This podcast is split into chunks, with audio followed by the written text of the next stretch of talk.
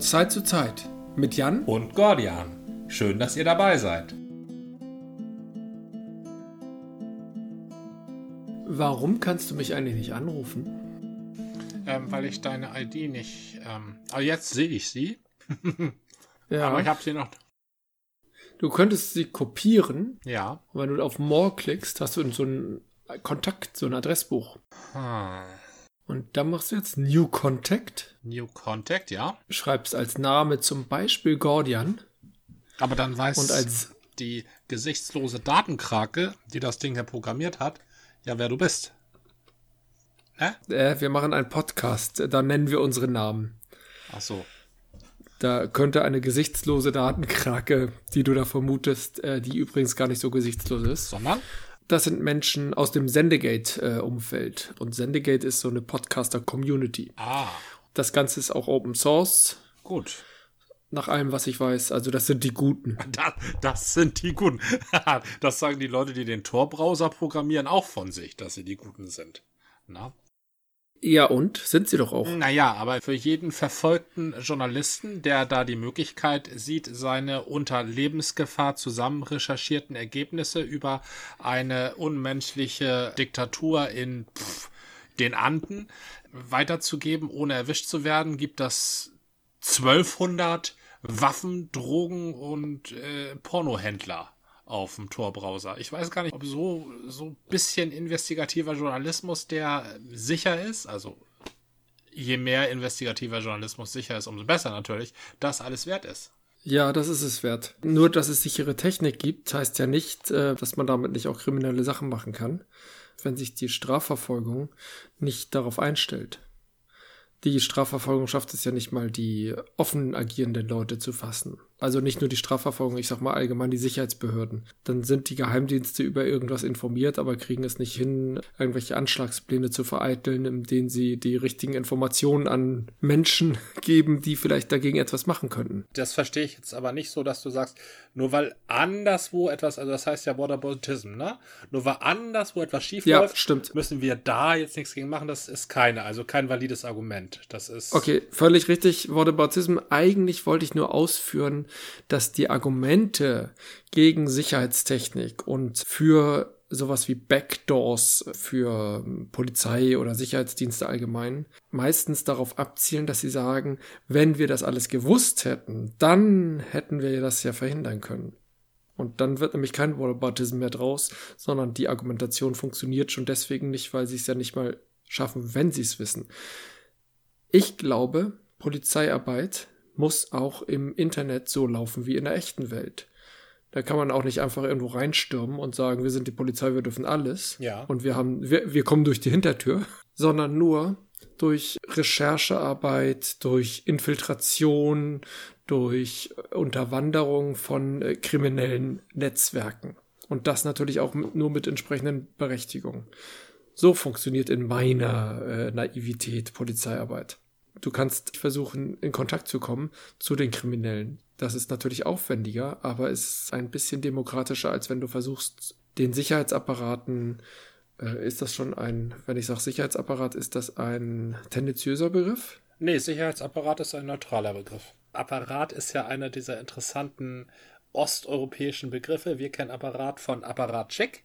Na, das ist ja ein, Ja, ein, ja. ein Funktionär der KP. Mhm. Und äh, das ist als solcher negativ belegt. Aber Apparat ist ja zunächst einmal eine Sache, die funktioniert. Ne? Das ist ein Apparat. Genau. Wenn sie nicht kaputt ist. Kaputt, übrigens auch so ein ganz witziges osteuropäisches Wort. Wieso ist denn kaputt ein osteuropäisches Wort? Das weiß ich nicht. Assoziiere ich damit. Kaputt, Apparat und Roboter. Das sind für mich osteuropäische Worte. Aber kaputt, kommt das nicht letztendlich aus dem Lateinischen? Kap äh, Im Lateinischen heißt kaputt der Kopf. Aber das hatte irgendwie, oder war das eine Verballhornung? Ich wollte aber tatsächlich nochmal zurückkommen. Es gibt viele Argumente, die sagen, lasst uns für die Sicherheitsapparate Hintertüren schaffen, lasst die Codes irgendwie freilegen. Backdoor für Sicherheitsbehörden. Ich glaube, ich, ich verstehe, was du meinst. Davon sprach ich aber nicht. Ich spreche eher von, weil nach, diesem, nach dieser Theorie und was heißt, also was du da eben ausgeführt hast, die Polizei soll gefälligst ermitteln. Ja, sage ich auch. Klar. Aber nach der, nach der Maßgabe könnte man ja auch verlangen, dass es keine Nummernschild mehr auf Autos gibt. So.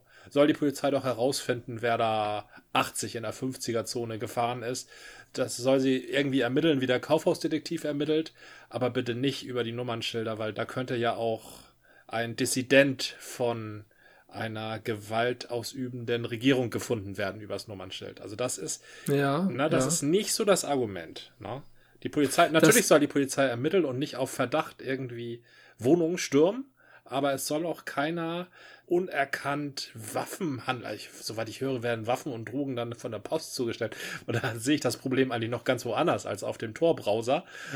Oh ja, oh ja. aber, aber davon mal abgesehen, also auch wirklich, äh, das, äh, da, also da gibt es viele, viele Eingriffsmöglichkeiten und nicht das Darknet. Ne? Das, da, ich glaube, da ist auch bei der Darstellung in der Öffentlichkeit so eine Schwerpunktkalibrierung mal notwendig. Also das Darknet dafür verantwortlich zu machen, dass sich ein Zwölfjähriger eine Glock zuschicken lassen kann, eine Fabrik neue, da sehe ich irgendwo anders Probleme. Aber zu allerletzt, zu allerletzt Ja, im ja. Darknet. Ja. Das glaube ich auch. Ich glaube, das Einzige, was im Darknet ein Problem ist, sind wirklich digitale Sachen und das wäre illegales digitales Material. Kinderpornografie als extremes Aushängeschild und das ist eine total schreckliche Sache, die natürlich auch ihren Anfang darin nimmt, dass irgendjemand so etwas tut, also jemand in der realen Welt kriminell ist und das dann digitalisiert. Dann wird immer gesagt, die digitalisierte Form äh, das Verbrechen sozusagen vertieft oder wiederholt oder so.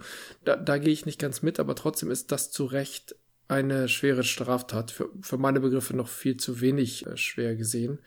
Und es gibt immer noch einen richtig großen Anteil an Menschen, die Kinderpornografie fördern, betreiben oder eben äh, Ki Kinder wirklich äh, vergewaltigen vom kleinsten Alter an.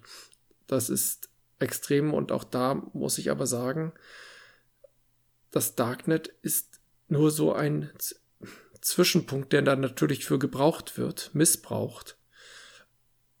Und ich würde nicht da erwarten, dass man da ansetzt. Es gibt Austauschforen von Kinderpornografiefreunden im Darknet und dort wird man irgendwo, wenn man, wenn das in der realen Welt startet und sich Menschen halt in der realen Welt irgendwie äh, verabreden, um zu, zu Vergewaltigung oder wie auch immer, dann kann man sie auch genau dort kriegen. Natürlich ist die Vorstellung einfacher, wenn man erstmal irgendwelche Leute, die kinderpornografische Medien austauschen, wenn man die erwischt, mithilfe eines geknackten Darknets, dass man dann den ganzen Kreis schnell aushebeln kann. Aber da, Verschlüsselung nun mal Verschlüsselung ist, dann werden sie sagen, okay, das ist verboten und dann werden sie sich andere Wege suchen. Und diejenigen, die auf diese Verschlüsselung angewiesen sind, die stehen dann doof da. Nämlich Reporter zum Beispiel, Menschenrechtler etc. Die kriminelle Energie sucht sich immer wieder seine dunklen Ecken. Das ist mein Ansatz. Ich, da stehe ich auch nicht alleine. Und wenn man das halt aushebelt mit der Begründung, dann legt man mal diesen kriminellen Sumpf trocken. Nein, das wird nicht so gelingen. Den kriminellen Sumpf kann man nur trockenlegen, indem man harte Polizeiarbeit macht. Hart im Sinne von, das ist schwere Arbeit, das ist mühsam, das zieht sich hin, das ist frustrierend, das geht an die Belastungsgrenzen, aber da, das ist halt das, was Polizisten häufig machen oder machen sollten. Und der Vergleich mit dem Autokennzeichen wäre dann aber auch weiterzureichen, warum haben denn wir Menschen nicht Kennzeichen? Also wenn wir beruflich unterwegs sind, zum Beispiel als Polizist, haben wir manchmal schon Kennzeichen oder in anderer Form. Aber ich bin erstmal nicht verpflichtet, in der Gegend, durch die Gegend zu gehen mit einer Nummer auf der Stirn oder auf der Brust oder wo auch immer. Warum haben Menschen keine Kennzeichen? Warum haben denn Autos Kennzeichen? Menschen haben doch auch keine. Das ist ja kein Argument, das ist ja auch nur ein wieder, aber guck mal da ganz drüben, das Eichhörnchen, das ist ja auch, das ist, das ist nicht am Thema. Mit einem Auto kannst hm. du jemandem, was weiß ich, mit einem Auto kannst du unsachgemäß im Straßenverkehr agieren. Na? Meistens agierst du natürlich sachgemäß, aber vielleicht fährst du manchmal zu schnell. Und dann wirst, kannst du da identifiziert werden. Nicht unbedingt du, aber der, der ein Auto Du kannst. Leib und Leben, genau, du kannst Leib und Leben gefährden. Ja. Das ist, aber Leib und Leben gefährden ist nicht die oberste Grenze. Es gibt also, es wird ja nicht nur im Straßenverkehr geahndet, was Leib und Leben gefährdet, sondern auch so Falschparken zum Beispiel. Ne? Und es war nicht nur in der Feuerwehreinfahrt, sondern einfach da, wo es deklariert ist. Und genauso müsste doch im Internet, also wo Handel stattfindet, wo Austausch stattfindet, da müsste man sich doch auch eben identifizierbar machen müssen. Mhm. Wenn du agierst auf der Straße, ja, du hast keine Nummer, aber wenn du agierst auf der Straße und jemandem gegenüberstehst und dem tust du Unrecht, identifiziert er sich. Der sagt, du siehst so und so aus, er kann dir auch nachlaufen, bis du nach Hause läufst, es sei denn, du steigst in dein Auto und fährst weg. Aber dann hat er dein Kennzeichen. Aber wenn du auf der Straße geschubst wirst von jemandem, dann kannst du den identifizieren, läufst ihm nach nach Hause und weißt, wo er wohnt. Und wenn du auf dem Weg an einem Polizisten vorbeiläufst, dann zeigst du auf dem und sagst, der war das. Und dann sagt der Polizist, bitte weisen Sie sich aus. Also bitte zeigen Sie mir Ihre Personennummer. Na? Mhm. So, und das ist im Internet nicht möglich. Da kann keine Staatsautorität sagen, zumindest nicht im Tor. Im, Im, normalen Internet geht das ja offensichtlich mit diesen IP-Adressen, aber da kann das keine Staatsmacht sagen. Du hast natürlich völlig recht. Es gibt Staats, Staatsmächte, von denen möchte man nicht, dass die das können. Ja. Andererseits ist natürlich die Staatsmacht in einem Staat die legitime Macht, egal ob sie nun von außen als illegitim gesehen wird, wie zum Beispiel der König von Thailand oder der seltsamerweise immer in Russland Präsident seiende Präsident. Egal wer da gerade gewählt wird. Und die Leute, die wir Menschenrechtler nennen, die gegen ihn vorgehen, die sind da, wo er herrscht, natürlich keine Menschenrechtler, sondern Terroristen und na? Querdenker. Genau, Querdenker. Das sind bei ihm sind's Querdenker. Na? so, und bei uns sind es halt Menschenrechtsaktivisten. Ich will ja auch mal sagen, wenn im russischen Fernsehen über unsere Querdenker berichtet wird, sind das da Menschenrechtler. Na? Da ist Ken Jebsen, ist da ein quasi der Nawalny Deutschlands im russischen Staatsfernsehen. Also insofern hast du recht, es, es bringt natürlich nicht den guten Staatsmächten den Zugriff aufs Tornetzwerk zu geben und den Bösen das zu verweigern. Da wird sicherlich keine eine, Einigung Die erzielen. gute Staatsmacht kann ja auch irgendwann mal wechseln und plötzlich sind äh, ist hier, was weiß ich, die AfD und ihre Mischpoker an der Macht. Dann haben sie die ganzen Daten von den Leuten, dann haben sie Listen. Listen mhm. wurden schon äh, vor 100 Jahren gesammelt. Das möchte man auch nicht. Das Problem ist die Freigabe oder die Möglichkeit zur Identifizierung auf offener Straße, mhm. so wie du es geschildert hast. Die ist auf den Einzelfall auf den Zeitpunkt bezogen, wo dies passiert. Ja. Alles, was im Internet ist und läuft, kann halt gespeichert werden. Und nach allem, was da vorgesehen ist, soll das dann auch erstmal gespeichert werden. Das war, war halt dieser Ansatz mit den Listen. Und plötzlich werden Listen geführt und plötzlich äh, werden Feinde auf den Listen markiert und dann sind sie schon bereit. Das ist eine andere Nummer. Das kann man tatsächlich weder das Autokennzeichen noch die nicht gekennzeichneten Menschen auf der Straße, aber identifizierbaren, wie du es halt geschildert hast, kann man mit den Identifikationsmöglichkeiten in Netzwerken vergleichen. Oder dem Vermeiden von Identifizierungsmöglichkeiten. Ja. Und äh, ohne das als Wortepauzismen zu verstehen, die Unfähigkeit schon mit offenen Daten zu agieren, mhm. Halte ich die Forderung nach Aufhebung der Verschlüsselung oder Durchbrechen der Verschlüsselung. Mhm. Verschlüsselung hat im Übrigen, das nur am Rande, häufig bedingt sie auch eine klare Identifizierung des, der beiden gegenüber weil Verschlüsselung ja immer bedeutet, die ich beiden weiß, müssen wer da, sich gegenüber genau die beide die beiden identifizieren sich, dann ja. wissen sie voneinander, wer es ist. Das ist so eine Art Klarnamenspflicht, natürlich nicht ganz, aber das ist zumindest eine klare Identifizierung, mhm. damit sie sicher sind, da schummelt sich niemand anders dazwischen. Ja. Und das Aufbrechen der Verschlüsselung würde viele Nachteile mit sich bringen und die Vorteile, die jetzt beschworen werden, könnten nicht genutzt werden aus dem Grunde, da die Sicherheitsbehörden, der Sicherheitsapparat nicht ausgestattet ist. Weder personell noch, ich will es nicht sagen, dass es äh, nicht in einigen Bereichen langsam von, nicht, von den Fähigkeiten vorhanden ist, aber es ist viel zu viel zu tun. Und die einzigen, die es im Moment, nach allem, was ich verstehe, einigermaßen ausnutzen könnten, wäre die NSA. Denn wenn unser Sicherheitsapparat Zugriff hat, dann auch amerikanische Geheimdienste, insbesondere die NSA. Die die NSA hat ja ihren großen ähm, Veröffentlicher erwischt, ne? Der, beziehungsweise sie äh, kriegen jetzt gerade keinen Zugriff auf ihn, aber also einen von denen haben sie ja umgebracht. Das war dieser Journalist, der damals im Rolling Stone diese Afghanistan, die fehlende Afghanistan-Strategie aufgedeckt hat. Also ähm, so ein bedingtes Abwehrbereit bloß bei der amerikanischen Armee und dadurch ist ja der General McChrystal und auch sein Nachfolger gestolpert. Und der ist ja mhm. zufällig irgendwo in Washington plötzlich, das kam mal so als ganz kleine Meldung, irgendwo zu schnell gefahren und dann irgendwo in eine Tunnelröhre gegen Pfeiler geprallt und tot. Ja, so passiert das. Ich will immer sagen, das war Sam Greenwald, aber es war nicht Sam Greenwald, das war irgend so ein anderer so. Und der zweite, das der ist. Green, Greenwald ist doch auch ein, ein Engländer, Brite. Ja, aber. Das war der Guardian-Schreiber, ne? Ja, genau, der lebt, der lebt aber noch. Ähm, mhm. Also Julian Assange haben sie. Wir können ja mal folgendes kleines Experiment machen. Du nennst mir ein investigativen Journalisten, der irgendeine Schweinerei aufgedeckt hat, für die es sich wirklich gelohnt hat, dass er total verdeckt seine Daten. Äh. Hallo? Hallo, hallo? Jetzt hat uns die NSA abgeschaltet.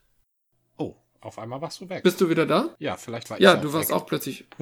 ja, also wir waren beide weg. Ich, ich hatte den Eindruck, Möglicherweise hat die NSA uns gerade abgeklemmt. Wir dringen zu tief in deren Themen. Ah, okay, dann sollten wir das lieber lassen. ja, ja. Äh, kommen wir zurück auf das Whiskybier. Richtig, das Whiskybier. Ich bewundere gerade dieses Bier in meiner Hand. Was sagt es dir, wie es da so in deiner Hand liegt? Es ist, äh, ich habe es zu spät rausgeholt. Es ist noch zu kühl, denn ich glaube, man sollte es nicht zu kalt trinken. Es ist ein ganz Besonderes von Kehrwieder in limitierter Auflage mit Nummerierung. Von 2100 Flaschen habe ich die Nummer 642 und du hast die Nummer? Ich muss mal sehen, wo ich, ob ich das finde, wo es hier drauf steht, hinten Auf dem Back, Backlabel, genau. Links siehst ah. du kein Bier für Nazis und rechts siehst du eine Nummer. Limitierte Auflage 0638. Ja, dann hast du sogar noch eins vor mir. Äh, also vier ja. vor mir. Bisschen frischer. ja. Bisschen älter. Bisschen älter, genau. genau. Das ist eine sehr schöne Idee, limitiertes Bier. Aber es ist auch aus einem ganz besonderen Grund limitiert, denn es ist, wie man bei Imperial Stouts, habe ich inzwischen herausgefunden, ja gar nicht so selten macht, nachgelagert in einem Whiskyfass. Mhm. Barrel Aged heißt es dann. Barrel Aged Imperial Stout. Das nennt sich deswegen auch South Isla. Und das ist in einem Lafroig Fass gereift in 2020. Kleine, kleine Korrektur, South Islay steht hier bei mir drauf. Ja, das ist aber, in der Gegend sagt man immer Isla. Ach so, ein Isla. Ich habe das immer so verstanden. In der Whis Whisky-Szene sagen immer was von Isla. Ich, ich rede das ja nur nach. Verstehe, richtig. Was hier sehr markant ist, ist tatsächlich 11,8 Prozent. Und das mhm. ist nicht die Stammwürze, das ist äh, der Alkohol. Das ist für, selbst für ein Imperial Stout ziemlich viel. Und das wollen wir heute mal probieren, ne? Vielleicht sollten wir das im Glas atmen lassen. Lafroig ist ein fast legendärer Whisky. Also Lafroig ist mir begegnet oder begegnet mir häufiger in der Zeit, wo einige meiner Freunde, Kumpel und Bekannten sich dem Whisky-Trinken zuwandten. Ja. Und aber auch unabhängig voneinander Stein und Bein schwörten, dass Lafroig der heißeste Staff von allen sei. Das hörte ich aus allen Richtungen. Also Lafroig ist eine sehr gute kleine Distille. Ich weiß nicht, ob die immer noch unabhängig ist, aber die stand, glaube ich, im Ruf eine Zeit lang unabhängig zu sein, was ja immer gar nicht so viel aussagt, das ist ja nicht so wichtig. Aber es kommt dem Image offenbar zugute. So eine unabhängige kleine Distille ist irgendwie vertrauenserweckender. Da hat man noch das Gefühl, wie damals in der Werbung von, von dem amerikanischen Whisky. Wir bei Jim Beam rollen unsere Fässer noch persönlich in den Keller oder sowas. Nee, das. Das war eben bei Jack Daniels. Jack Daniels. Äh, da um die Nummer 7 geht. Ne? Jack Daniels, das fing ja immer an mit, es geht, ranken, ranken viele Legenden um Jack Daniels Nummer 7. Einige sagen, das sei der, die Nummer des Zuges gewesen, mit dem er angekommen ist in Tennessee und so. Das war Jack Daniels. Und das ist auch heute noch Jack Daniels, diese Pseudo. Ah, okay. wir, wir, machen alles mit der Hand und drehen jeder, drehen jedes Fass äh, alle zwei Tage einmal um und so. Na, das ja. kann sogar, das kann ja sogar sein. Also alle zwei Tage sollten Sie nicht das Fass umdrehen. Der Whisky reift auch ganz von alleine. Ich meine, das ist keine Flaschengärung. und, und dann wäre es auch ein anderes Getränk. Stimmt, das andere, die Jim Beam Werbung war immer diese mehr an der abgefuckten Bar. Das ist kein Jim Beam, ich entsinne mich. Richtig, ja. ja, ja, das, ja, ja. das, das waren die 80er, das stimmt. Ich glaube auch noch in den 90ern, aber dann auch war auch 90er? Schluss. Ja, ja. Also heute gibt's das auf jeden Fall nicht mehr. Heute trinken offensichtlich genug Leute Jim Beam. Damit ich nicht gleich mit dem Bier trinken anfangen muss, habe ich mir hier ein Trendwasser organisiert. Deswegen mache ich ab und zu mal ein Päuschen und dann hörst du so ein Glucksen. Mhm kommen wir jetzt wieder ja, zurück ja, nach, nach Lafroig. Ah, du sagtest, Lafroig ist offensichtlich so eine coole, hippe Crafter-Whisky-Destille. Und das zieht viele ja. Leute an. Ja, ich glaube, das war ein Grund. Und die machen, das, wie ich sagen muss, durchaus einen leckeren Whisky. Ich habe tatsächlich Lafroig, ich, ich bin vor 20 Jahren langsam wieder zum Whisky gekommen. Ja. Ich war in meiner Jugend, äh, war ich dem Whisky verbunden von mäßiger Qualität. Dafür da umso mehr und das war nicht gesund. und Racke Rauchzart dann mochte Beispiel. ich.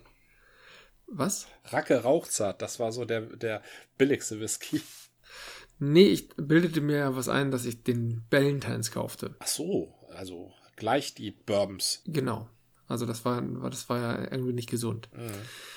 Und das hatte mir den Whisky-Geschmack auf Jahre erstmal verdorben. Ich ja. weiß, ich war mal Anfang der 90er in Schottland, habe eine Freundin besucht und die sagte, ja, du kennst jetzt, du findest Whisky irgendwie nicht lecker, du hast ihn dir sozusagen äh, kaputt getrunken, ja. aber hier gibt's richtig guten Whisky, den musst du mal probieren. Und ich habe nur gerochen und dachte, es geht nicht. Ja.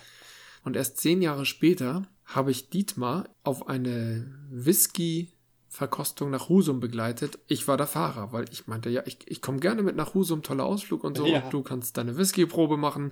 Ich werde ja nicht verlockt, ich trinke den ja nicht. Ja. Ich kann zurückfahren. Wir haben also die Whisky-Probe gemacht. Ich saß dabei als der Fahrer. Ja. Und am Anfang gab es halt einen ganz milden Lowlander. Und ich roch dran und dachte, gar nicht mal so schlimm. Und habe dann auch dran genippt und meinte, nächstes Mal Nächstes Mal fährt jemand anders.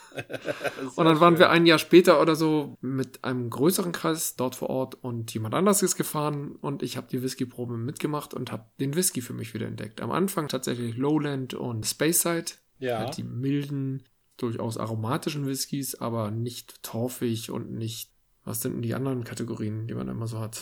Rauchig, torfig? Rauchig, genau torfig, sowas, also was von den Highlands oder in, äh, noch mehr von den Eilers kommt. Und da heißt es halt immer Eilers. Mhm. Und das schreibt sich genauso wie hier Eiler. Ah, Deswegen verstehe. glaube ich, äh, müsste es Eiler heißen dann kommt Lafroig auch von den Eilers. Ja. Und ein guter Freund von mir hat seinen Kater Lafroig genannt. Und ich wusste dann nicht, was das ist und meinte, was ist das für ein komischer Name? Und er meinte, ja, der ist sowieso taub. Und da ist es egal, wie ich ihn nenne, dann nehme ich doch mein Lieblingsgetränk. Und dann habe ich mir das erklären lassen. Und damals war ich noch nicht so für die Torfigen offen, aber das wandelte sich. Und heute trinke ich gerne gute, torfige oder auch rauchige Whiskys auch gerne mal ein Space Side. Ein Lowland ist mir meistens zu lasch. Ja. Aber es klingt jetzt so, als würde ich ständig Whiskys trinken. Ich bin halt nie einer von diesen Whisky-Experten geworden, habe mich aber immer gerne mal mit Whisky-Experten unterhalten, damit die mir ein bisschen erklären, wie das läuft. Und ich ja. weiß so, so in etwa, wo die einzelnen Whisky-Regionen in Schottland sind. Das ist ja schon mal was.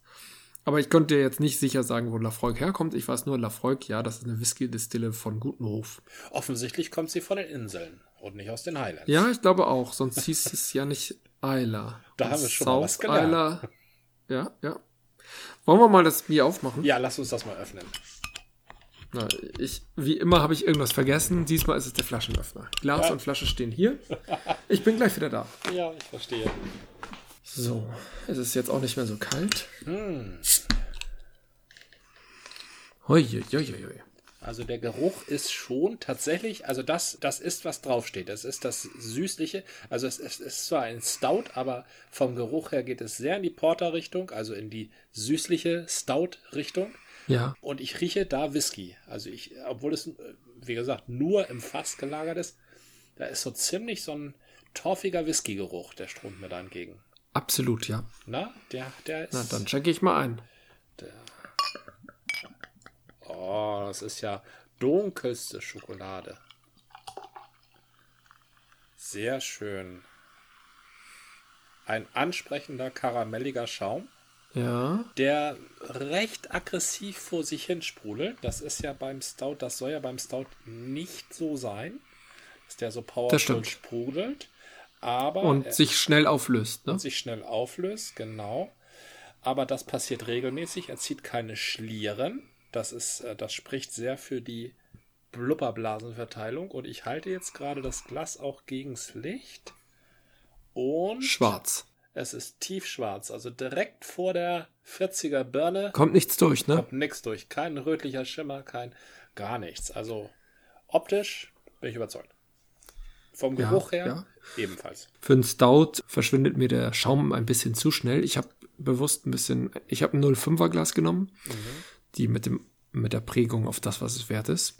Sehr und dann entsprechend schwungvoll eingeschenkt, damit der Schaum sich ein bisschen entwickeln kann, ja. aber der hat sich tatsächlich ziemlich schnell verflüchtigt. Ja, der ist weggeblubbert und er blubbert auch noch äh, fröhlich heraus. Also jetzt äh, vom ja. Look her ist es wie ein Glas Cola, bloß dunkler. Ne? Also bei, bei mir ja, so. Das ja. ist der, der die mhm. Blubber arbeitet da oben, aber entwickelt keinen Schaum mehr. Du hast recht. Okay. Auf ja, das, was es wert ist? Auf das, was es wert ist. Hm. Ja, also dieses, das Produkt hat, oh, hat was von Whisky. Also der Whisky ist, der kommt, jetzt ist, hat, gesellt sich zum Torf, gesellt sich ein großer Batzen Holz, also so frisches mhm. Feuerhackholz, würde ich sagen, so von der unteren Seite des Stammes. ja. Ah, das ist, aber das ist schon das, was ich von Whiskyproben kenne, dieses äh, Geschmackserlebnis, ne? Ja. Es umschmeichelt den Gaumen und in die Mundhöhle mit Wärme. Ne? Ja. Es ist ja nicht, also ja. es ist natürlich recht stark alkoholisch, aber ich glaube, da spielt auch irgendwie dieses Whisky-Aroma mit rein, was da mit im Mund sich verbreitet. Ich war mal im Campingurlaub an der westlichsten Westküste Irlands bei einem ja. Campingplatz namens Mannix Point. Also der ist schon sehr weit draußen im Atlantik, mitten im Atlantik. Und da hatte ich mein Zelt aufgestellt.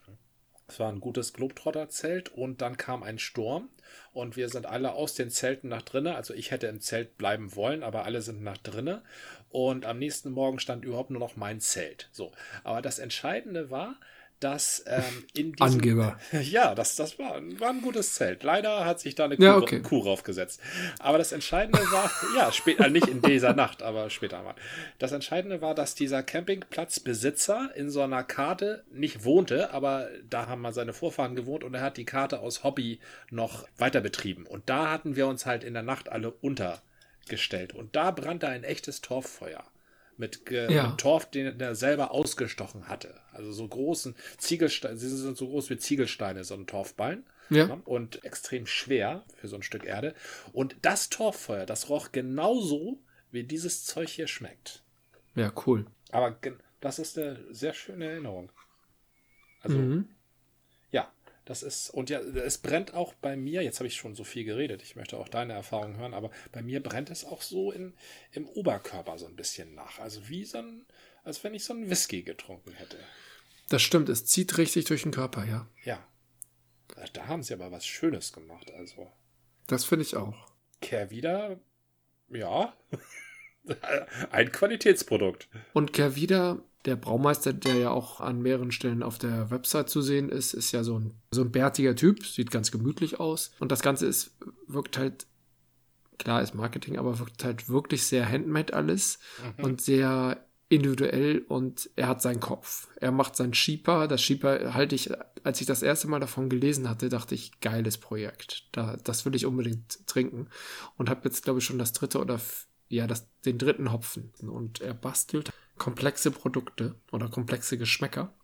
Das South Isla ist natürlich wiederum was ganz anderes, aber da holt er aus einem Stout raus, was aus einem Stout rauszuholen ist. Das ist wie ein versenkter Whisky im Guinness-Glas, ohne dass du gleich den, na, und man hat ja auch noch kräftig Alkoholzuschuss, stimmt. Ja, es, ja.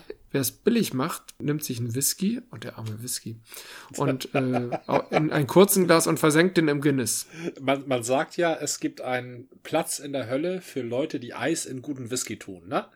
Aber ich denke, ja. Whisky in gutes Stout zu tun, das ist doch vertretbar, oder?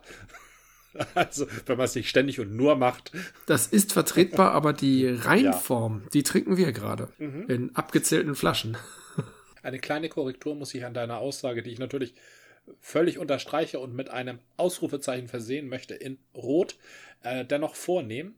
Es ist eher ein Porter als ein Guinness. Also für ein Guinness ist es dann doch ja, ein, ein Hauch zu süßlich. Das hat Guinness ja nun gerade nicht. Dieses Süßliche der englischen und auch der Imperial Porters. Ja, das ist schon ein Imperial Stout, wie es, wie es sein soll. Ne? Wie, wie es auch die, ja, die guten ja. Imperial Stout Crafter machen. Und da, da gibt es ja gute mittlerweile, die diese Baltics und Imperial, Baltic Porter und Imperial Stouts ist, glaube ich, ne? Ja. In der Lockdown-Zeit habe ich mich verstärkt dem Bierversand zugewandt und äh, da mhm. ist natürlich äh, ist mir egal, ob ich was von Ratsherrn, Landgang oder Kervida ähm, ordere, das ist dann doch auch egal. Und äh, was, was mich daran allerdings immer gestört hat, aber ich habe da noch keine gute Lösung. Ich kaufe, ich, ich äh, lasse mir ein, wie viel waren das immer, 18 Flaschen per Post bringen aber das Leergut muss ich im Supermarkt abgeben. Also ich wüsste zumindest nicht, ob ich die auch wieder zurückschicken kann. Mit dem ja, Retourlabel. Ja, wäre aber auch Quatsch, so rein ökologisch. Also schon das Hinschicken ist ja ein bisschen doof, aber der Lockdown hatte halt äh, durchaus äh, ja seine Gründe und dann ist äh, ein Versand vielleicht ein bisschen geschickter, als ständig in den Supermarkt zu stapfen, wo, wo ich immer noch genug war. Wir haben sowieso eine Bierkrise. Ne? Und gerade durch das Nicht-Weggehen sind eben auch ja. die Krafter betroffen mit ihren ja. kleinen, die haben ja auch nicht, die haben ja nicht nur, das ist ja nicht nur das Traurige, die haben ja nicht nur diese total kleinen, süßen, äh, aus dem Herzen gegründeten, mit äh, Herzblut befeuerten Brauereien, die haben ja auch noch eben solche Ausschenke Ne? Das ist ja auch alles so auf Kante genäht und mit Stimmt, viel Engagement und mhm. ja, richtig. Und, und das ist jetzt alles weg und zu und also die, das kann so eine große Brauerei, kann das besser auffangen, die halt gut äh, gelabelt ist und überall konfektioniert wird, als so ein kleiner, der eben mit lauter anderen Originellen am ähm, nebenstehenden Regal um die Gunst der Kunden wirbt. Ne? Von daher halte ich es für vertretbar, dass du dir was zuschicken lässt. Also äh, Ego T Absolvo dafür. Bitte. Danke, danke. Auf jeden Fall. Oh Mann, das Bier ist echt lecker. Das ist ein leckeres Bier und ich bin ja. jetzt auch schon beim unteren Drittel und es ist auch schon handwarm, zumindest das, was ich im Glas habe. Und ich muss sagen, es gewinnt. Ja. Also es, weil es, es den Geschmack, das hat Stout ja häufig so, dass Stout sich äh, sehr variantenreich ist im Geschmack. Aber das, das Bier gewinnt zunehmend. Es ist wie ein guter Whisky, den man ja auch schön in der Hand begrabbeln muss und schwenken. Ja, ne? ja. Ähm, wird, er, wird, es, wird es anders, ohne das dass es derselbe Geschmack in abgestanden ist. Ich glaube, genau. Das Bier, was Bier sonst nicht tut, dann, dann wird es nämlich schal, das Bier atmet. Und das kann Wein gut. Mhm. Da entwickelt sich im Glas, wahrscheinlich habe ich jetzt wieder das falsche Glas, ich hätte eher eine Blume nehmen sollen. Im Glas entwickeln sich bestimmte alkoholische Dämpfe. Das hängt wahrscheinlich auch damit zusammen, dass der Alkohol erhöht ist. Und ja. setzen damit Aromen frei, die in das Glas mit emporgehoben werden. Und die fließen ja. dann viel besser in die Nase. Also es ist wirklich, es ja. wärmt, es ist so ein rundum wohliger Geschmack oder, oder Geruch. Ganz toll. Wir hatten auch letztens einen etwas alten Wein und waren ein bisschen in Sorge. Das war ein guter Wein, aber wir waren in Sorge, ob der nicht zu alt ist. Genau, es war ein Barolo und wir dachten, ha, ha, ha. Denn wir hatten schon vorher mal einen Barolo, den hatten wir zu lange aufbewahrt. Also der war immer noch trinkbar, aber da hatte man ganz klar das Gefühl, oh, mit 21 Jahren hat er seinen Zenit überschritten. Ja. Weil wir irgendwie gedacht haben, der muss sieben Jahre lang liegen, aber nicht vom Kaufdatum, sondern vom Lesedatum leider. Das war so ein bisschen der Denkfehler. Ach so, oha. Ja. Und das war mal eine ganz teure Anschaffung für einen besonderen Moment. Und dann ja. haben wir den getrunken und dachten uns so, ja, wir haben da wohl was falsch gemacht. Schmeckt total, also der schmeckt immer noch sehr gut. Aber man hatte das Gefühl, wir haben ein bisschen Potenzial da vergeigt. Und dann ja. hatten wir halt noch mal einen anderen Barolo tatsächlich, den haben wir mal geschenkt bekommen und der war noch im besten Alter. Und wenn man ihn am Anfang getrunken hat, den, den hatten wir schon ein bisschen atmen lassen, das wird ja mal so gesagt, aber nicht zwei Stunden, weil die Geduld hatten wir nicht. Dann war da so, ja, ziemlich gut, ziemlich okay gut. Und dann ja. hatten wir ihn tatsächlich dann irgendwie stehen lassen, weil, keine Ahnung, der Abend verging und so und wir waren nicht so interessiert. Und dann nahm ich wieder einen Schluck und dachte plötzlich so, wow, Geschmacksexplosion. Dann war plötzlich alles ah. da und der war, ich habe bisher nie so klar verstanden, was Komplexität im Geschmack bedeutet. Und der hatte so, mhm. das hat mich an eine Szene aus Ratatouille erinnert, wo die Ratte, die die äh, Main Main Rat die, die Hauptratte. Die, Haupt, die Hauptratte versucht ihrem Kumpel beizubringen, wie toller Geschmack funktioniert. Sie hat erst Käse und dann hat sie, was weiß ich, eine Feige oder irgendwas und der Käse da gibt es so ein bisschen Glimm im Hintergrund und dann nimmt er die Feige in die Hand und hat äh, auch so ein Glimm und Leuchten im Hintergrund, so ein bisschen wie äh, unterschwelliges Disco-Light. Und dann nimmt er sie beide ja. zusammen und sagt, die Kombination macht es aus oder sowas. Und dann gibt es im Hintergrund so ein Feuerwerk. Und genau ja. so funktioniert komplexer Geschmack, glaube ich. Plötzlich gibt es eine Wechselwirkung, die irgendwas in deinem Mund auslöst und deine Endorphine loslöst und großartig. Und genau ja. das schafft aber dieses Bier. Der Geschmack wird besser mit der Zeit und nicht mhm. schal. Das ist total genial. Ja, das ist eine Menge wert. Das ist auch eine großartige Innovation. Wenn man ja. sich nämlich jetzt mal äh, denkt, ich bin der Braumeister, der Kreativbraumeister von Kervida und ich will etwas erreichen. Habe ich das denn im Kopf, dass das Bier nicht nur beim ersten Schluck überzeugt und dann schnell mhm. weggetrunken wird, solange es Kühlschranktemperatur hat, sondern dass das Bier etwas steht, dass sich Leute unterhalten, gerade bei so einem hochklassigen Bier das ist kein billiges Produkt, das ist kein schnell Wegtrinkprodukt und das ist auch keins, wo du gleich das nächste aufmachst.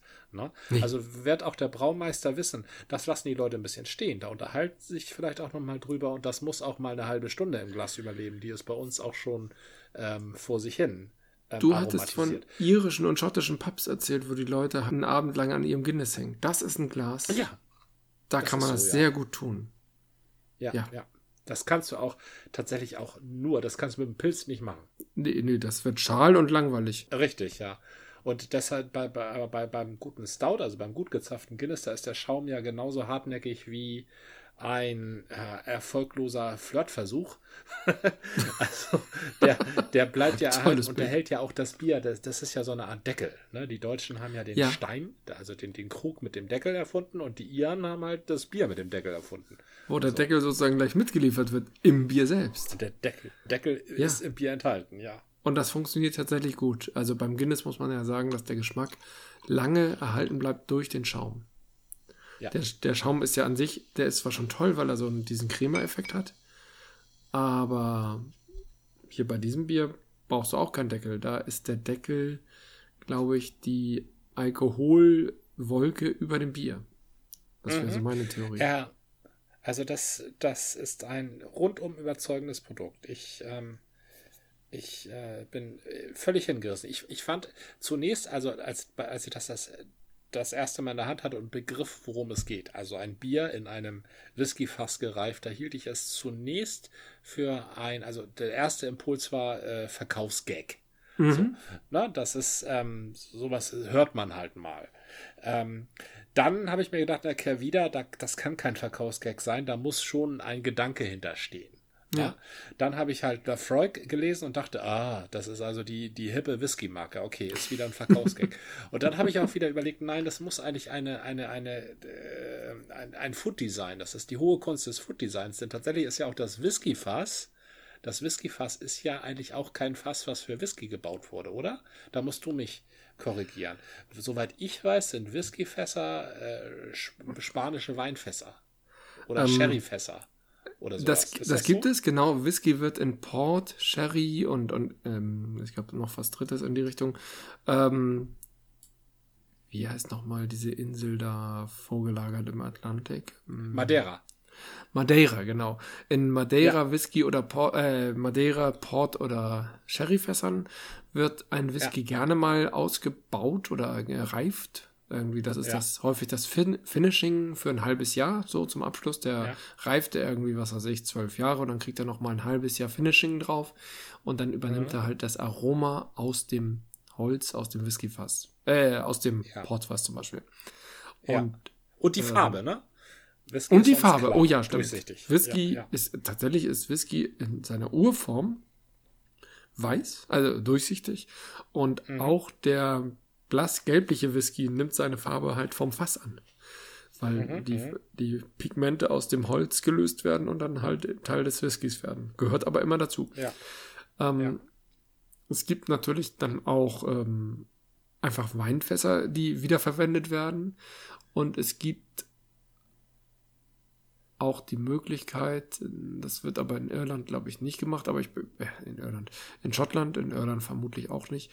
Es gibt natürlich auch die Möglichkeit, dass du ein Stahlfass nimmst und ähm, die entsprechenden Fasssegmente äh, da rein tust. Gerade Fässer, die ja. nicht mehr ähm, nicht mehr heil sind, haben so auch eine Möglichkeit, immer noch zu funktionieren. Ähm, ja. Das kenne ich wiederum auch beim Wein, wenn du äh, einen Wein in Barrik, aus, äh, heißt das in Barrik ausbauen, also einen barrikhaltigen Wein, der eigentlich sehr intensiv im Eichenfass oder überhaupt im Holzfass äh, reift.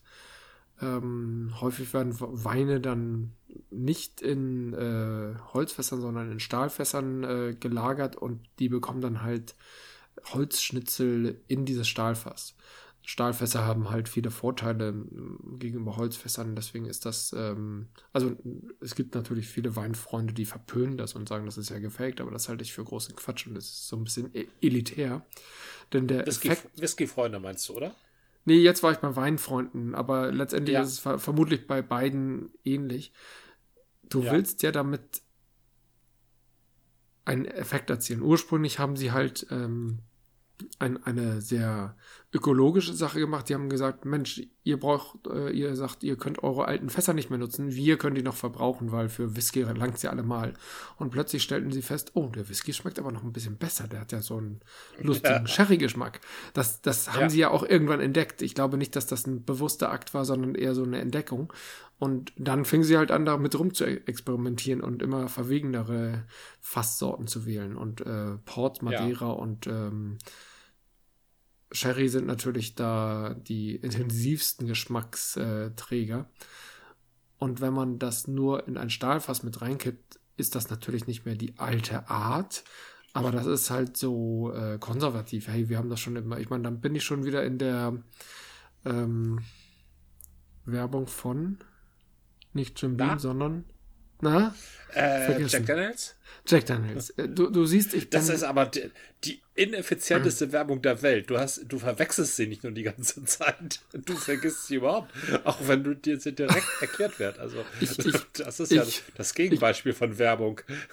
ja, ich, aber ich habe mir die Werbung gemerkt. Nur nicht das Produkt. Ja. Ja, das ist das Gegenbeispiel von Werbung. Da hast du recht. Ich glaube, ich bin aber auch für Werbung zumindest im Bewussten sehr schwer empfänglich. Also ich sage nicht, mhm. dass sie bei mir unterbewusst nicht ganz gut funktioniert, aber ja. ähm, bewusst, ähm, ich, ich, behaupte ja immer, ich hätte einen ähm, Spamfilter im Kopf, ja. dass ich halt Dinge mir nicht merken kann, die beworben werden. Das muss halt, wenn es funktioniert, dann läuft das unterbewusst. Das will ich gar nicht in Abrede stellen. Denn unterbewusst kann ja viel passieren, kann ich ja nicht belegen oder widerlegen. Ich muss ganz ehrlich gestehen, ich höre bei Werbung immer doppelt so gut hin. Ich freue mich immer, wenn Werbung kommt, weil ich durch Werbung erkenne, für was mich die Leute halten. Denn Werbung wird ja zugeschnitten auf den Content, um den es herum, um den sie herum angeordnet wird. Ne? Also ja. wenn ich, wenn ich Werbung erfahre, dann ja nicht, weil ich Werbung bewusst einschalte, sondern weil ich irgendetwas anderes sehe, was mich interessiert.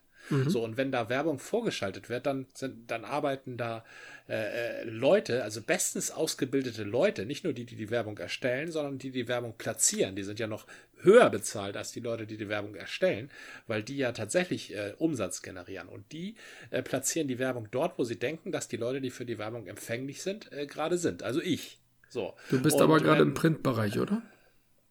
Nein, das ist, das ist für alle Bereiche. Das ist für Print so, das ist für Fernsehen so, das ist für Kino so und das ist fürs Internet so. Da ist es noch verstärkt, weil das durch Algorithmen unterstützt genau. wird. Ich, ich wollte gerade sagen, also, äh, da sind keine Leute mehr da, sondern da sind Leute, die Algorithmen entwickelt haben, die mhm. hoffentlich ähm, die Werbung dir richtig platzieren.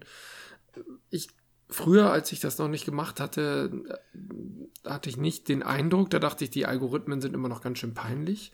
Das funktioniert nicht.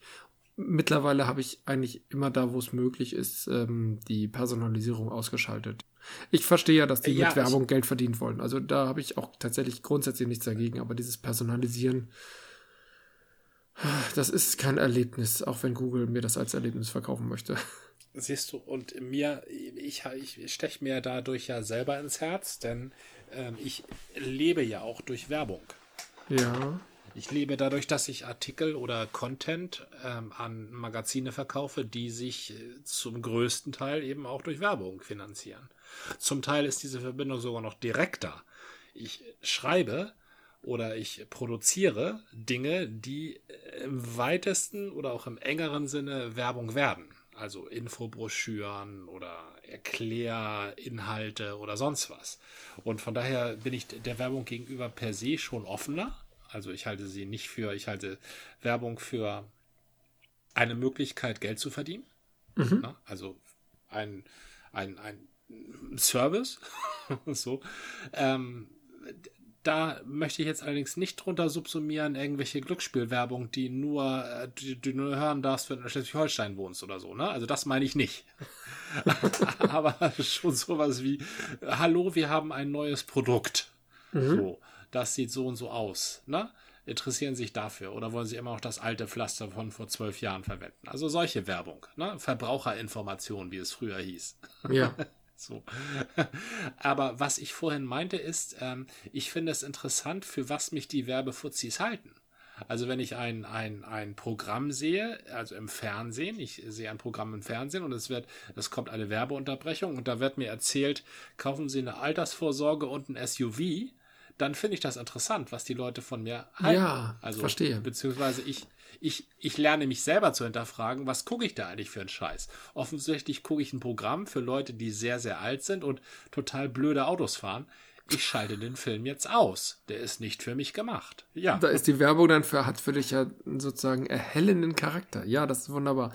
Ja. Da, da muss ich auch ja. sagen, das ist eine Personalisierung, die ich wiederum gut finde, beziehungsweise das ist eine Kontextualisierung. Dass Werbung, und das machen sie, glaube ich, immer, man muss nur mal Kinderfernsehen gucken, ähm, mhm. dass Werbung versucht anhand des Inhalts zu sagen, hey, das ist die Nutzergruppe ähm, Bausparvertrag und SUV.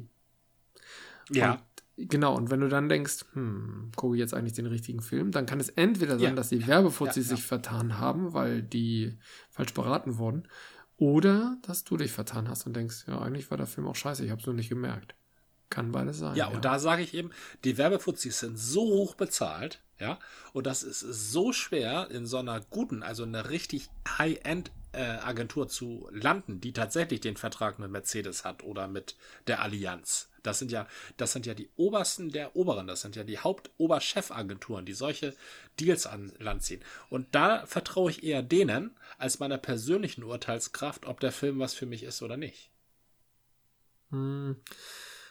Weiß nicht, weil deren Urteilskraft zielt nicht darauf ab, was sie selber denken, sondern was sie wiederum ihren Kunden verkaufen. Und gegebenenfalls sind das auch Blender, die halt sagen, das und das passt gut zusammen, weil das sich gut anhört. Das ist, sind, äh, ist auch eine ja. Frage der Narrative. Und die Kunden, halt die äh, Inhaber der Marken, müssen halt darauf eingehen und sagen, ja, das glauben wir. Da Werbung außerhalb des Internets und selbst im Internet schwer messbar ist, Du kannst natürlich sagen, wir haben hier eine Werbekampagne und plötzlich haben wir eine Steigerung um 10% unserer Verkaufserlöse. Aber es könnte ja. auch einfach sein, die Leute kaufen dein Eis, weil, weil der Sommer gerade heiß ist. Ne? Ja, Oder die, mhm. man, man weiß es einfach nicht, egal wie gut die Algorithmen sind. Da müsstest du jedem in den Kopf gucken können. Denn die Leute wissen es ja im Prinzip selber nicht, warum sie sich entscheiden. Das ist ja der Ansatz mhm. dieses Unterbewussten. Deswegen kann man Werbung nicht messen. Du kannst dich annähern und du kannst Annahmen treffen aufgrund von irgendwelchen Korrelationen, aber es ist immer eine Scheinaussage oder Scheinbehauptung. Äh, ich muss das, also mitunter ist das äh, der Austausch mit dir ähm, bestechend ineffizient im Sinne von Diskursführung, aber extrem befriedigend, weil wir so häufig einer Meinung sind. Das kann ich auch nur wieder unterstreichen. Das ist richtig aus meiner persönlichen Erfahrung. Ich hatte auch mal das Vergnügen, einem ähm, ein, ein längeres Projekt zu begleiten, wo es darum ging, äh, äh, das Profil für eine Firma, für eine größere Kampagne ähm, auszuarbeiten. So. Mhm. Und für diese Ausarbeitung bin ich halt rumgereist als kleiner, kleiner dover Grafiker mit so einem ja, Key Account Manager von einer großen Agentur. So. Mhm. Und zwar von Entscheidungsträger zu Entscheidungsträger dieser Firma. So. Ja. Und, und, irgendwann fällt mir auf, ich fand, ich fand den in der Gesprächsführung fand ich ihn so sympathisch, weil das erste Gespräch, das wir hatten, da sagte er, ach ja, nee, ähm, ja, also der Punk, gerade der Punk der frühen 80er, der hat mich immer angesprochen und ich kannte da auch den und den und hatte auch die und die Gitarre und die und die Doc Martens und ich, boah, das ist ja super, mit dem kann ich arbeiten, so. Und dann fahren wir zum ersten Entscheidungsträger ja. und dann fängt er plötzlich an, darüber zu reden, wie, äh, wie gut er äh, David Bowie und den Glamrock der frühen 90er findet. So, und da kannte er auch den und den und den und den. Und der Typ auf der anderen Seite des Schreibtisches, der ging da voll drauf ein. Der stand nämlich auch voll auf den Glamrock der 90er und war auch gerade wow. bei der Shaken Stevens Revival Band oder sonst was. So, mhm. das hatte der Typ gewusst. Das hatte dieser Key Account Manager gewusst. Na? Und, ist das geil. Ja. Zu, jedem Entscheidungsträger, zu dem wir kamen, hatte der ein gemeinsames Hobby mit dem. Also äh, von, von, von ähm, ähm, ähm, Gleitschirmspringen über äh, äh, Tattoos. Meine Tochter hatte sich gerade die und die Tattoos stechen lassen und dann rollt der Typ auf der anderen Seite, dem man das nicht angesehen hat, rollt den Arm hoch und hat da Tattoos. Also unglaublich, auch eine Recherchearbeit. Ja. Aber grundsätzlich möchte ich das unterstreichen. Werber arbeiten beim Verkaufen ihrer Konzepte genauso wie Mentalisten. Mentalisten, die diese Tricks vor Publikum, ne? Ja. Denke an eine Münze, denke an eine Zahl, ziehe eine Karte. Genauso arbeiten die auch. Auch mit dieser Ja-Nein-Konditionierung, ne? Wo nickst du? Oder du, du guckst jemanden an und fixierst ihn und nickst die ganze Zeit und irgendwann fällt der, fängt er willkürlich an zu nicken und dann denkt er, er hat zugestimmt, weil er ja nickt, ne? Also mhm. diese, diese ganzen Filme fahren die auch. Ja, Hart. das möchte ich das unterstreichen. Das, ja. Du nennst es Blender, du nennst es Blender, aber es ist eigentlich eine Mentalistenaufführung. Ja, das stimmt. So ein bisschen. Aber das ja. ist eine, es ist tatsächlich irgendwo im, im Zwischenraum zwischen Kunst und Betrug. Ne? Also Mentalisten oder Zauberkünstler insgesamt wollen dich ja betrügen, aber das ist ja Teil des Spiels. Und letztendlich ja, wollen dich natürlich Verkäufer auch irgendwie nicht zwangsläufig betrügen. Ich will, die, die wollen halt verkaufen. Aber sie versuchen dir ein, ein Wohlfühlerlebnis erstmal zu geben, dass du kaufbereit mhm. bist. Ja. Und das ist halt ja, ja. die Lüge. Das ist halt der Betrug, Gott, weil sie dich in eine. Du hast da. Ja? Da hast du eine ganz wesentliche, allein schon mit deinem Einstieg, der Zwischenraum zwischen Kunst und Betrug, wie schmal ist der eigentlich? Auch ein guter Gitarrist, der ein gutes Solo spielen kann, der will dir ein Wohlfühlgefühl vermitteln. Will er, ne? Dadurch, dass er dieses Solo sehr gut spielt. Und er ja. möchte dich dazu drängen, dass du die Karte zu seinem Konzert kaufst und seine CD. Und alles, was du hast, ist ein paar Klänge in der Luft.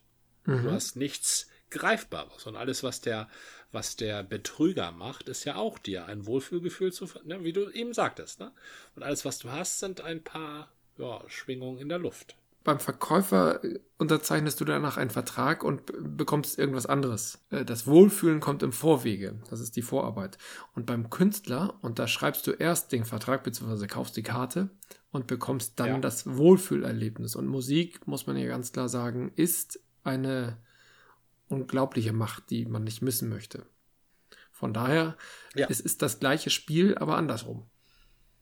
Ja, ich glaube, dass der, der wesentliche Unterschied ist, der, der Betrüger, der spielt mit deinen Eitelkeiten. Der spielt ja. mit dem, was sowieso in dir ist. Der möchte, der sagt, hier, damit wirst du ein cooler Typ oder das bringt dich so und so weiter oder das. Der spielt mit deinen Eitelkeiten, mit deinen Illusionen, mit deinen Einbildungen. Und der Künstler, weil er ein guter Künstler ist, der bringt dich ein Level weiter, als du eigentlich bist. Was ich sagen wollte, ist, vielleicht ist das der Unterschied zwischen Kunst und Betrug. Ne?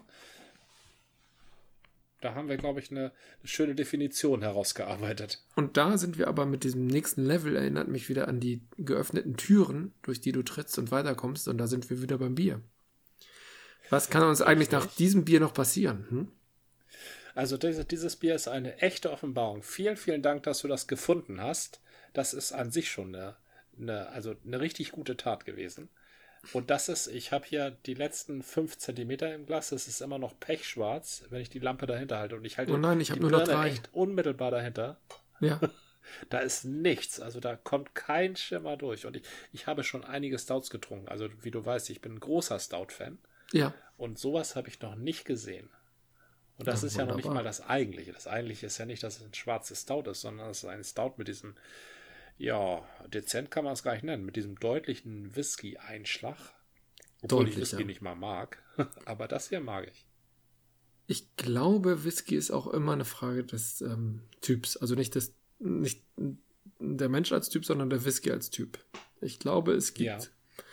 vom Whisky so viele Varianten und Feinheiten, dass äh, jeder sich seinen Whisky finden könnte. Aber ich bin, ich bin jetzt kein Verkäufer. Ich habe ich hab das nur für mich selber halt erlebt weil Whisky so reichhaltig, reichhaltig und vielfältig ist. Aber wenn wir jetzt hier die ganze Zeit schon uns bestärken und sagen, dass wir, dass unsere Diskussion, unser, unser Diskurs eigentlich langweilig ist, weil wir keine Kontroverse haben, wollen wir dann wieder zurück zum Tor, Tor-Browser gehen? Äh, äh, äh, naja, also ich, ich äh, meine Wette steht. Ne? Finden so, wir nee, investigative Staats, äh, staatsumstürzende Journalisten, die Tor brauchen, ich glaube nämlich nicht, dass es die gibt. Ich glaube nicht, dass es die in erwähnenswerter Menge gibt. Ich glaube, da gibt es ein paar. Aber ich glaube, die Leute, die das Ding nutzen, um ähm, Krummes und Schiefes zu ähm, organisieren, die sind um einiges, um einiges in der Überzahl. Ja, das glaube ich auch. Da müssen wir, tatsächlich müssen wir da auch nicht diskutieren. Ich glaube nur, die, die Frage ist halt, was man verliert und was man gewinnt. Und das ist dieses in der Demokratie oder im Rechtsstaat immer wieder angewandte Abwägen der Güter. Und es ist schwer, diese beiden Güter abzuwägen. Das eine ist halt ja. die Freiheit, die äh, Redefreiheit, sind die Menschenrechte gegebenenfalls, die du damit irgendwie zumindest verteidigst. Und das andere sind halt schwer, schwere kriminelle Delikte. Und ja. an der Stelle ist tatsächlich die Überlegung zu führen, gibt es weniger invasive, weniger die ähm, mit Kollateralschaden, sage ich mal, wenn es die Redefreiheit und die äh, Menschenrechte anbelangt, das ist aber sehr ähm, ein bisschen zynisch gesagt, äh, mit weniger Kollateralschaden behaftete Eingriffsmöglichkeiten, um diesen Kriminellen das Handwerk zu legen. Das kann ich gar nicht beurteilen, aber ich glaube es stark. Denn zumindest glaube ich nicht, dass die Möglichkeiten ausgenutzt worden sind bisher. Und es wird immer sehr ja. schnell danach gegriffen und ich glaube nicht, dass, die, dass der Sicherheitsapparat oder die Sicherheitsapparate diese Möglichkeiten, wenn sie ihnen gegeben wären, ausnutzen, aber sie hätten halt immer Zugriff auf die kleinen Delikte, um die es gar nicht geht. Plötzlich haben sie Zugriff auf Ach, dich und mich, die, weil die kleinen illegalen Sachen, die im Torbrowser ja, plötzlich, stattfinden. Oder meinst die, du die, die Dinge, die tatsächlich irgendwo ein äh, vergifteten Fluss oder ein ähm, ähm, Giftmüllendlager aufdecken. Nee, ich glaube, dann, dann haben sie eher so einen Zugriff auf die kleinen Urheberrechtsverletzungen, weil letztendlich sind sie dann ah, ja, ja okay. also zum Beispiel, äh, wo, was natürlich auch nicht fair ist, ähm, wobei es solche gibt, die halt in einem gewissen Unwissen betrieben werden und einer Naivität und es gibt die, die es natürlich ähm, ähm, professionell und im großen Stil machen. Aber äh, da sind wir halt ganz schnell Verhältnis, bei der Verhältnismäßigkeit, denn es betrifft ja nicht nur den Tor-Browser, es betreffe dann ja alle Verschlüsselungstechniken.